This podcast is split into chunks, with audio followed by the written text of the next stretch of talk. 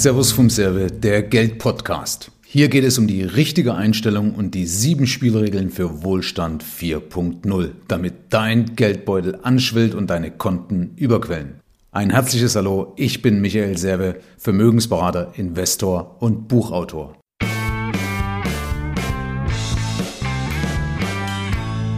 In der heutigen Folge geht es mal darum, warum viele Deutsche zu wenig riskieren, um dann letzten Endes zu ihrem Ziel zu kommen.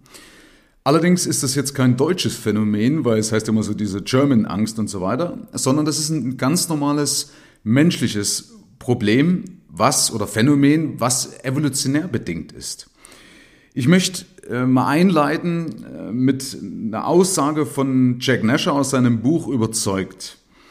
Und zwar äh, formuliert er hier, dass praktisch die Menschen, sag mal, ähm, uns nicht das oder wir suchen uns nicht das aus, was wir am liebsten haben, sondern das, was wir am wenigsten fürchten.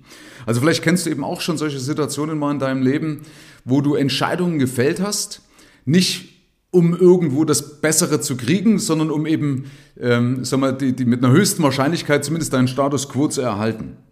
Er hat hier ein Beispiel drin auch, wo er sagt, okay, er ist in irgendeiner fremden Stadt und ähm, hat die Wahl zu einem örtlichen Italiener oder zu Starbucks. Und letztendlich entscheidet sich, äh, entscheidet er sich für Starbucks äh, obwohl das der schlechtere Kaffeegenuss ist, aber es ist zumindest die höhere Wahrscheinlichkeit, weil es vertraut ist. Ja? Also er kann weniger falsch machen oder er glaubt weniger falsch machen zu können, weil es vertraut ist. Und deswegen entscheidet er sich dafür, für diese Kaffeeplörre, die überteuert ist, als bei einem Italiener den Espresso zu trinken. Und wie gesagt, vielleicht erkennst du dich da in der einen oder anderen Situation äh, aus der Vergangenheit auch wieder, wo du sagst, stimmt, gerade bei der Essensauswahl, ja, wenn man irgendwo eine Speisekarte hat, dass man dann manchmal sagt, okay, hätte ich vielleicht Bock drauf, aber uh, was der Bauer nicht kennt, das frisst er nicht, also wähle ich lieber dann doch das gute alte Schnitzel. Ja, das ist vertraut. Und ähm, ich fand es eben auch interessant, weil er hier schreibt, trifft ein Mensch eine Entscheidung, will er in erster Linie fatale Fehler vermeiden. Ja, was hat das Ganze eben mit Geld zu tun?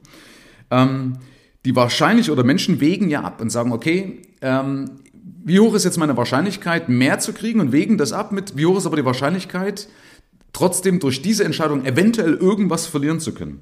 Und mir sind zwei Sachen eingefallen. Zum einen mal das ganze Thema Aktien.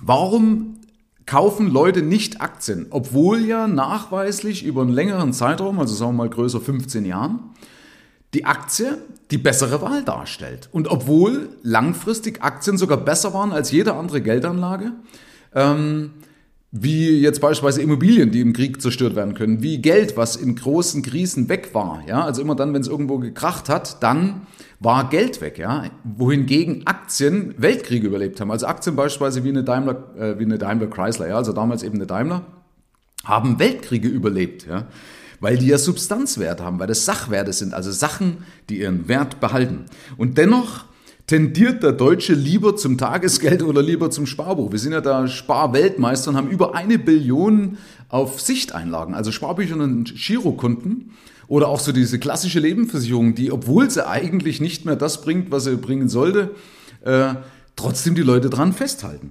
Und das ist eben genau der Punkt, dass sie zwar vielleicht glauben oder verstehen, dass sie mit Aktien mehr haben könnten, aber das Sparbuch ist halt sicherer, ja. Also ich weiß, beim Sparbuch habe ich zumindest erstmal keinen Verlust, ja, gefühlt. Wobei das ja falsch ist, weil in Kaufkraft gemessen habe ich ja einen Verlust, ja. Weil mein, wenn mein Ertrag unterhalb der Inflationsrate liegt, dann habe ich in Kaufkraft gemessen einen Verlust. Das heißt, mein Geld wird weniger wert über die Zeit, also in Waren, was ich eintauschen kann.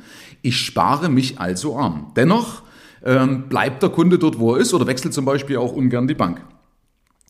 Ähm, ja, das andere ist, dass ich zum Beispiel mich mal ertappt habe. Ich habe früher mal Kunden gefragt, sag Mensch, pass auf, wenn ich dir äh, garantiere, dass du so und so viel Euro mehr haben kannst, wäre das eine Stunde oder wäre das eine Stunde wert, dass du dich mit mir zusammensetzt.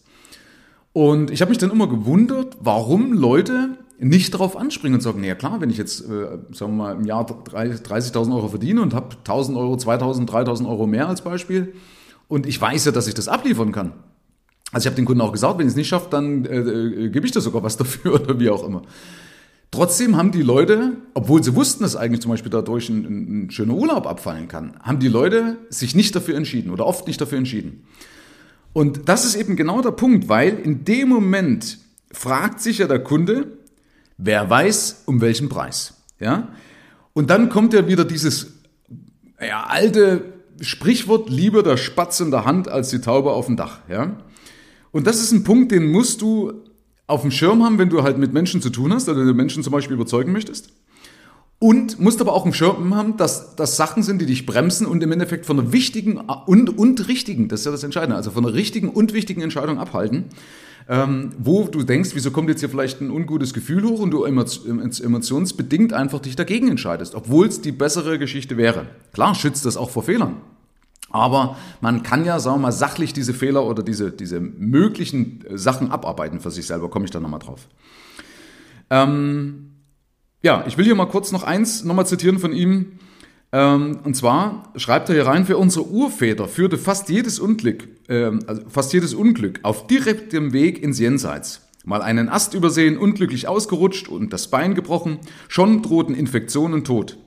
Unsere Vorfahren mussten immerzu auf der Hut sein, bloß keinen Fehler zu begehen. Die Vorsichtigen, die Feiglinge haben überlebt. Unsere Ahnen.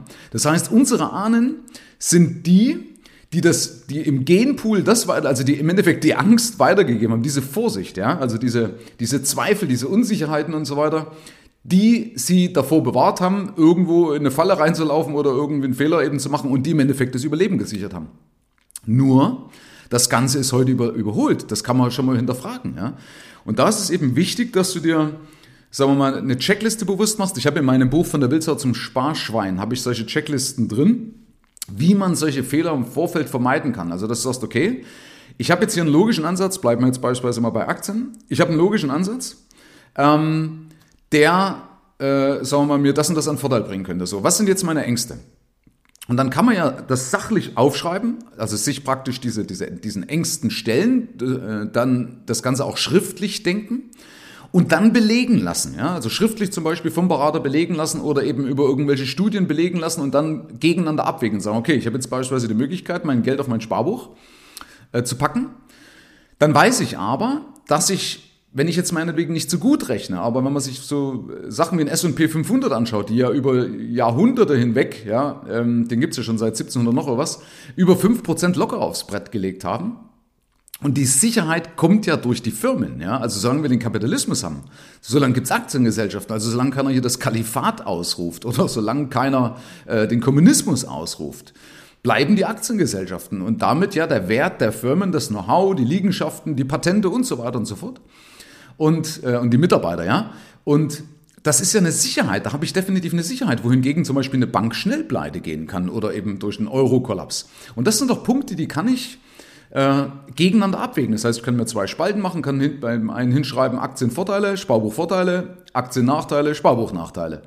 Und dann kann ich mir durchaus auch mal mathematisch mit einem Zinseszinsrechner bewusst machen, wie viel Geld mir entgeht, dass ich vielleicht da wiederum die Angst, die evolutionär bedingte Angst, in die Richtung bringe und mir bewusst macht und sage, warte mal, stopp, wenn ich hier eigentlich 150.000 Euro verliere, durch die Anlage auf dem Sparbuch oder eine halbe Million verliere oder wie viel auch immer, ähm, dann muss ich so und so lange eigentlich dafür arbeiten. Das kann ich gar nicht kompensieren oder ich kann das gar nicht ersparen, um mir meinen Lebensstandard beispielsweise im Alter zu erhalten, um meine Lebensqualität auch überhaupt äh, zu erhalten.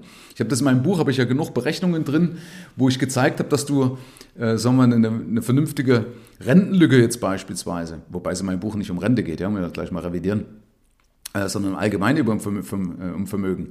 Aber dann kannst du nicht sicher sparen, das schaffst du gar nicht, weil dann der monatliche Sparbetrag so horrend hoch ist, dass sämtliche andere Lebensqualität heute auf der Strecke bleibt. Ja? Und was nützt das Ganze, wenn das Leben heute nicht mehr funktioniert?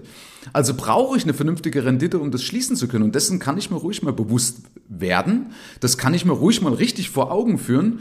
Und daraus dann eben die Entscheidung fällen und sagen, okay, was bringt das? Ich kann auf der einen Seite eben auf ein Sparbuch investieren verliere aber dann das und das und ich habe nur eine trügerische Sicherheit. Es ist nur eine trügerische Sicherheit. Schau dir eben die ganzen Krisen an, wo Geld einfach entwertet worden ist oder Geld sogar ganz weg war. Also ähm, alleine eben die Hyperinflation, ja, in, in, in Anfang des, des, des 19. Jahrhunderts oder des 20. Jahrhunderts. Ähm, und dann wie gesagt, einfach mal versuchen, eine sachliche Entscheidung zu fällen, zu sagen oder vielleicht sich auch zu sagen, naja, schau doch mal die Reichen an. Die Reichen sind nicht reich geworden wegen eines Sparbuches oder wegen einer konventionellen Lebensversicherung oder wegen eines Bausparkontos. Nein, die hatten Firmenbeteiligungen, die hatten Immobilienspekulationen in Firmenbeteiligungen beispielsweise. Und an solche Sachen kommst du ja heute sehr, sehr einfach, unkompliziert ran über Fondssparpläne von Publikumsfonds oder ETFs oder whatever, was du halt machen möchtest oder Direktinvestments in Aktien. Da brauchst du gar keine großen äh, Experimente. Ja, was will ich damit sagen? Es ist absolut normal, Angst zu haben. Ja, das ist eben evolutionsbedingt, das hat unser Überleben gesichert. Aber diese, dieses, dieses ganze ähm, diese ganze Denke, ja, diese, diese Einstellung ist heute nicht mehr förderlich oder nicht, ist nicht mehr lebensnot, überlebensnotwendig. Die darf man hinterfragen und du musst dir absolut bewusst werden, dass du, dass du damit mit so einer Einstellung verlierst. Du musst mehr riskieren, aber du kannst ja mehr oder weniger kontrolliert riskieren, indem du eben diese ganzen Unwägbarkeiten, die kommen könnten, die Probleme, die auf dich zukommen könnten, die Risiken, die auf dich zukommen könnten, niederschreibst, abarbeitest und so gut wie es geht beispielsweise protokollieren lässt, durch, indem du den Berater suchst, der dann mit im Boot ist, weil er für seine Aussage haftet. Ja? Und dann wirst du auch sehen, dass du äh, sag mal, viel, viel mehr an Lebensqualität gewinnst. Es gibt immer den schönen Spruch, den möchte ich abschließend nochmal reinbringen, dass Aktionäre leben gut und äh, Anleger von Anleihen in dem Fall oder meinetwegen Anle äh, Anleger in Sparbücher und so weiter, die schlafen gut. Und das ist eben der Punkt, man kann auch mit Aktien gut schlafen, wenn man weiß, okay, dann fällt's halt mal und dann ähm, muss ich das aussitzen. Ich brauche halt immer nur genug Cash, Liquidität im Hintergrund, um das mir leisten zu können, um das auszusitzen, um vielleicht sogar auch sinnvoll nachkaufen zu können. Und dann kannst du auch mit so einer Position gut schlafen. Das ist immer nur dann falsch, wenn ich die Vermögensstruktur oder die Strategie nicht sinnvoll aufbaue oder nicht sinnvoll darstelle. Da habe ich ja oder bin ich in der Folge ja schon mal eingegangen, wo das um das ganze Thema Vermögensstrukturen geht. Jo, also, ich wünsche dir, dass du künftig deine Ängste ein bisschen mehr in den Griff kriegst. Wie gesagt, dort, wo sie angebracht sind, ist logisch, wenn du auf einer Klippe stehst, dann nicht runterspringen, dann überzeugt dich die Physik, dass du eben nicht fliegen kannst und unten einfach sinnlos aufschlägst. Aber es gibt viele, viele Situationen, wo Angst einfach nicht angebracht ist. Ja? Äh, deswegen ähm, ja, bleib am Ball und überhinterfrage mal solche Geschichten und lass dich nicht einfach von deinen Gefühlen leiden, auch wenn der Mensch normalerweise nur aus dem Gefühl kauft. Also es gibt ja diese Aussage, äh, dass es diesen Homo economicus nicht gibt, sondern wir immer nur gefühlsmäßig kaufen und dann danach bewusst uns die Entscheidung wiederum verkaufen, dass es richtig ist. Ja? Also dass, dass wir im Endeffekt dann ja logischerweise zu einem konsistenten Gehal äh, Verhalten neigen. Ja? Also wer A sagt, muss auch B sagen. Das ist ja diese Weisheit, die dahinter steckt. Also, so, ab hier liegt's an dir. Herzlichen Dank fürs Zuhören und fürs Reinhören. Bis zum nächsten Gig. Dein Michael Serve.